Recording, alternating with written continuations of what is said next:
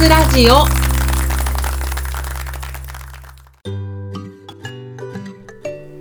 始まりました。聞くワイン若津ラジオ。この番組は3000円台のワインをこよなく愛する3000円ワインの民マスタヤがワインにまつわる活動である若津について論理に語る番組です。ワインが好きな方そしてこれから好きになっていく方に向けてまるで美味しいワインを飲むように美味しいワインの世界をお耳にお届けする番組となっております。はい今日はですねちょっと広いところで収録しております。えー、といってもスタジオ借りてとか、えー、そういったかっこいい理由ではなく普通に自宅なんですがあのですねうちの夫はリモートで仕事をしておりまして我が家ほとんどワンルームみたいなところに住んでるんですね。なのでちょっとここのとこ収録スペースがなくてですねあの会議をやってる横で始まりました。若津ラジオっていう風に言うわけにもいかなくてですね。でどこでやってたかっていうと狭い洗面所にこもって収録しておりました。こうね1.5平方メートルぐらいのスペースで膝を折りながら無理やり収録してます。今日は久しぶりに夫がお出かけ中ということでこうしてリビングで収録ができるわけです。はい。広いは正義。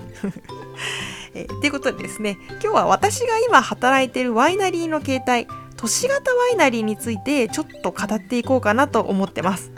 あの別にスペース狭いつながりっていうわけでもないんだけど、え、いつもの通り論理に語っていこうかなと思っているわけですけれども、えー、日本で一番ワイナリーが多いのは、皆さんもご存知山梨県ですね中でも勝沼町は日本ワインの一大産地ということで行ったことがある方も多いかなと思いますがこうね勝沼渡りの出発点となる勝沼ぶどう峡駅っていうのはこう小高い丘の上に立ってるんですね。で駅舎を出て丘の上から街を見下ろすと一面にぶどう畑が広がってるのが見えるわけです。これはねなかなか日本の他の場所にはない光景で私は勝沼のことをワインテーマパークって呼んでるんですが、まあ、そんな感じで甲府盆地一面にぶどう畑が広がる光景っていうのはやっぱ素晴らしいなと思うわけなんですけれども片や私が働くブックロードワイナリーこれはですね東京のど真ん中にあります。台東区御徒町っていう場所なんですがここは秋葉原とか上野とかから歩ける距離のいわゆる東京下町です。立ち並ぶビル狭い空え見上げるとそこには首都高速が走っていて頭上をガンガン車が行き交っております。下町といえどもそこはちゃんと都会で広い畑なんかまあ見当たらない。近くにあるのはチェーンのカフェと立ち食いそば屋みたいなところで、えー、ワイン作ってるなんて誰も思いもしないですよね。ワイナリーに来てくれたお客さんからなんでここでワインを作ろうと思ったんですか？ってあの結構よく聞かれるんですね。で私は立ち上げ時のメンバーじゃないので、まあ、なんで作ろうと思ったかについてはもともと母体となる飲食店がこの近くにあってっていうふうに、まあ、通り一辺倒の説明しかできません。でもね私はここで働くのがすごく好きなんです。山梨や長野にあるような広い畑美しい自然そしてブドウとの距離の近さこれはワインメーカー勤めとしては率直に羨ましいものがあります。美味しいワインを作る、その美味しいをどういう基準にするかだけど都市型ワイナリーでは絶対に生まれないタイプの美味しいワインもやっぱりあるよね。そりゃねここで DRC はまあ生まれないかな。あの多分ね。それでも他でもないこの東京でワインを作ってこの東京でワインを売るっていうことになんかこうここにしかないエモさを感じることがあるんです。大都会東京のど真ん中の小さなワイナリー。今日はその私の感じる都市型ワイナリーのエモみについてちょっと話していきたいなと思っています。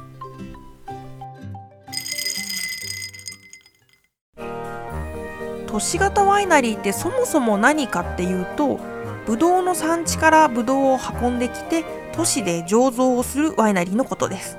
東京では2014年にできた東京ワイナリーさんを皮切りに23区内に6個の醸造所ができています。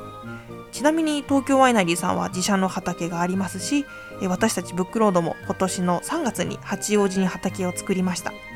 えー、うちの自社のブドウでワインができるのは数年後なのでもう今から楽しみで仕方ないなっていう、都市型ワイナリーとしても黎明期かなと思うんですけれども世界的に見るとパリとか南アフリカのケープタウンあとはニューヨークですね。そんなところにこういった都市型ワイナリーアーバンワイナリーとも呼ばれますがじわじわと登場してきているみたいです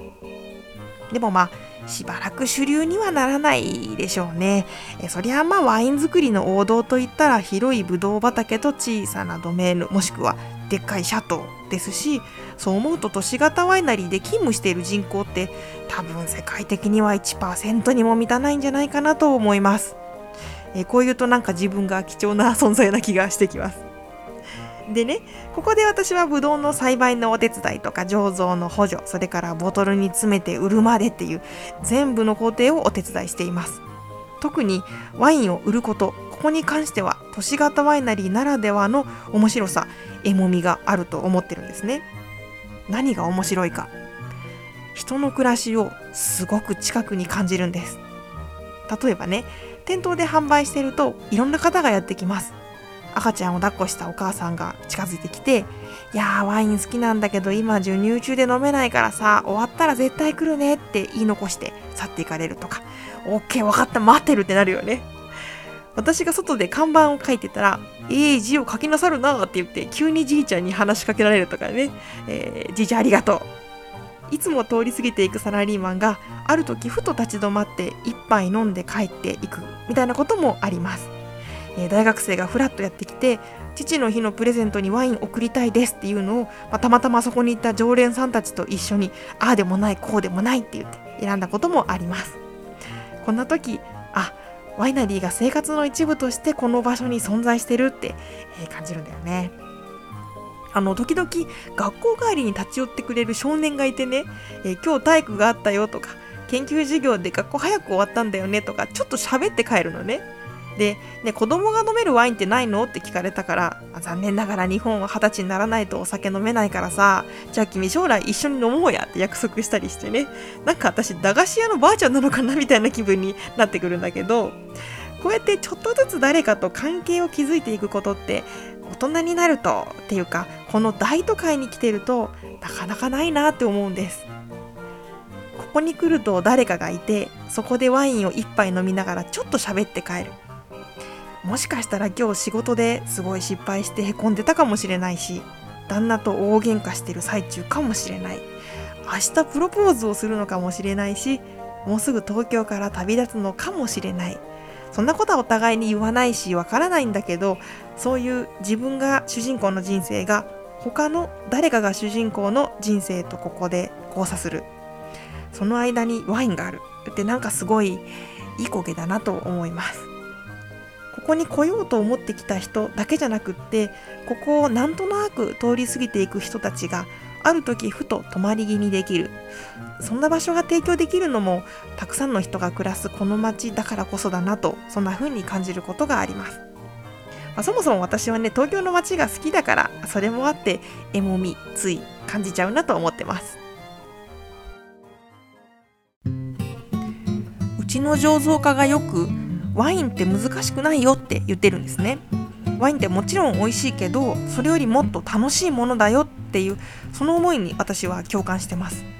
私が若津をやってるのもワインって楽しいって思ってるからこそだしここ東京のど真ん中でそれを誰かに直接伝えることができるのってすごい価値があることなんじゃないかと思う瞬間があります。えー、ていうのかな。生活の中に普通にワインがあるみたいなことがこの場所ならできるんじゃないかっていうかなぜ近いからさみんなの暮らしが手を伸ばしたらそこに誰かの生活があるから、えー、それって多分都市の中にあるワイナリーが提供できるう面白さの一つなのかもしれないなと思ってます。だってさ実際にワインあんまり飲みませんとかなんなら興味もまああんまないかなみたいな人が普通に来るんですよ。ここでワイン作ってる？へえなんで？みたいな感じでふらっと立ち寄ってくれる。そこには醸造設備が見えていてなんだか楽しい輪ができててもちろん片手には美味しいワインがあってなんかようわからんけどワインの話をしてる。これを世界で人が一番多く集まる街東京でできるっていうのがねまたすごいよね。地域とつながり関係性を紡ぐこと。そしてワインと誰かをつなぐこと。そのどっちもこの大都会のど真ん中でできるっていうことに、まあ、エモさと誇りを感じたりします。なんせ私はワインが好きだし、えー、ワインに支えられたって思ってるからそれを誰かにもあなたにも体験してもらいたいなーっていうのをねまあただのおせっかいだけど思っちゃうわけですよ。あもちろんさ設備が少ないとか敷地が狭いとかねいろいろありますよ。ボトリングもコルクの打線もエチケット貼るのも全部手作業だしだって2万本だよ年間。いやーこれから2万本にエチケット貼るのかと思うと正直気が遠くなるよね。あーせめて15坪あと5坪欲しいって思うことは、えー、しょっちゅうあります。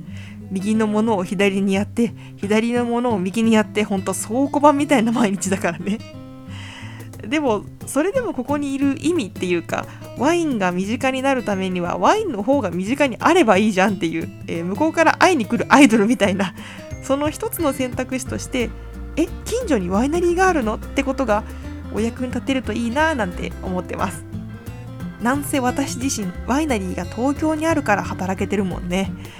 ワイン関係に転職しようと思った時はもちろん山梨も長野だって考えたんだけど今このタイミングで東京から離れるのはちょっとまだ私には難しかった。何のバックボーンもないし、えー、夫は夫であ全然行ってもいいけど一人でどうぞっていう感じだったしね。それでじゃあ家から通えるところでワイン作りをしようたって普通そんなとこあるわ。やったわ。みたいな感じでそんなミラクルが起こって今私はここにいます。そんなことある？何なのこの面白人生？そんなわけで誰かの生活にも近いし私の生活にも近いこの場所で美味しいワインを作ってお届けできること。ワインって楽しいよ。仕事にできることはありがたく、面白くそして幸せだなと思っています。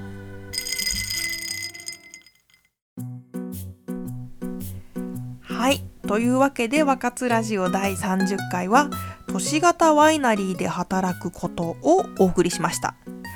えー、これ都市型ワイナリーだからってことじゃなくって、えー、単純に私が今何を楽しんでるのかっていう話だったね。